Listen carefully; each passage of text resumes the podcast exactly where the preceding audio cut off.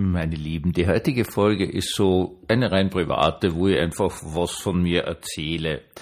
Also als erstes kleines äh, deiner Tipp, worum es heute geht, ist mein Netflix. Netflix hat ja natürlich auch so Vorschläge, was äh, man sich gerne wieder anschauen kann, aufgrund dessen, was man sich schon angeschaut hat.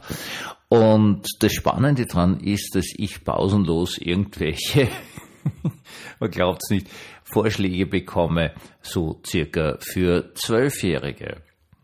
Herzlich willkommen zum Tagebuch eines Pfarrers von eurem Hans Spiegel. Jo, wieso kriege ich dauernd Vorschläge für Zwölfjährige?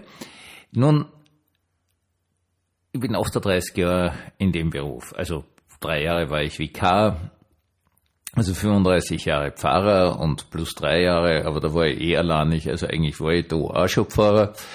Und jetzt sage ich Ihnen was, ich habe genug erlebt. Ich habe ganz, ganz eindeutig genug erlebt und ich bin der Ansicht, dass ich genug erlebt habe. Das heißt, ich muss mir mein Leben nicht noch schwerer machen.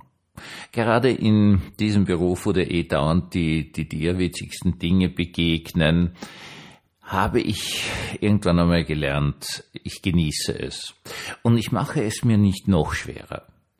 Ja, natürlich, auf der einen Seite ist es so, dass ich heute einen Bericht gehört habe von einem Vater, dessen Kind da in den Gazastreifen verschleppt worden ist, der dann total geweint hat, nun na, äh, richtig Kind.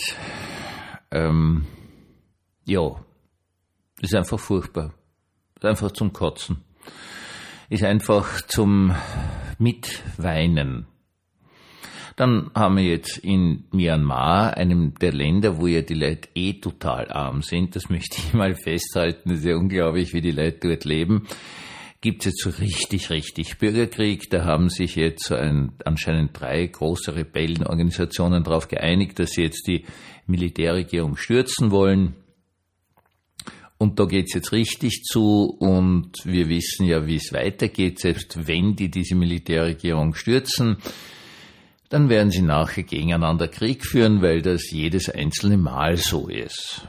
Ja, so schaut diese Welt aus. Und jetzt ist es aber so, dass ich jetzt natürlich auch mit den Schülern immer über den kommenden Sonntag spreche, also den toten Sonntag, den letzten Sonntag im Kirchenjahr.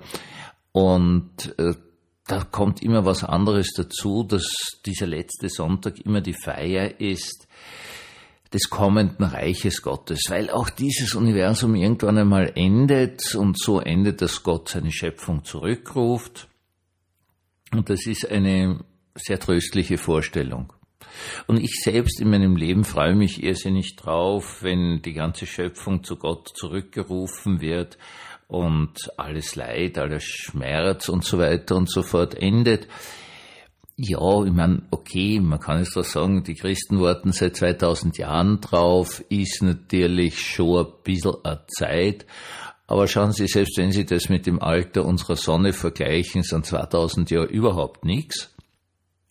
Und das wirklich Wesentliche ist ja was anderes daran, dass man an der Furchtbarkeit dieser Welt nicht zerbricht sondern dass man lebt, dass man ein ordentlicher Mensch bleibt, dass man sich über irgendwelche Dinge freut, dass man einfach wirklich Lebensfreude hat und ich kann Ihnen nur sagen, für mich ist es ein ganz, ganz wesentlicher Aspekt, mich jeden Tag meines Lebens und Begegnungen und so weiter und so fort zu erfreuen, weil ich weiß, dass das Böse seine Zeit hat.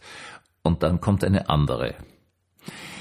Deswegen schaue ich mir zum Beispiel auf Netflix immer nur so voll entspannte Sachen an und äh, das tut mir gut, weil in dieser Welt ist wahrlich und wahrhaftig genug des Leides, meine Lieben. Es ist wirklich, wirklich, wirklich genug und wir müssen es uns nicht noch schwerer machen. Wir brauchen uns nicht aufregen, wir brauchen uns keine uns traurig machenden Dinge anzuschauen, anzuhören und so weiter und so fort man bleibt schon eindeutig in einem Kontakt zu dieser Welt, aber das Grauen dieser Welt, meine Lieben, das darf uns niemals besiegen. Wir Christen haben einfach einen gigantischen Vorteil. Wir wissen, es wird ganz, ganz anders werden.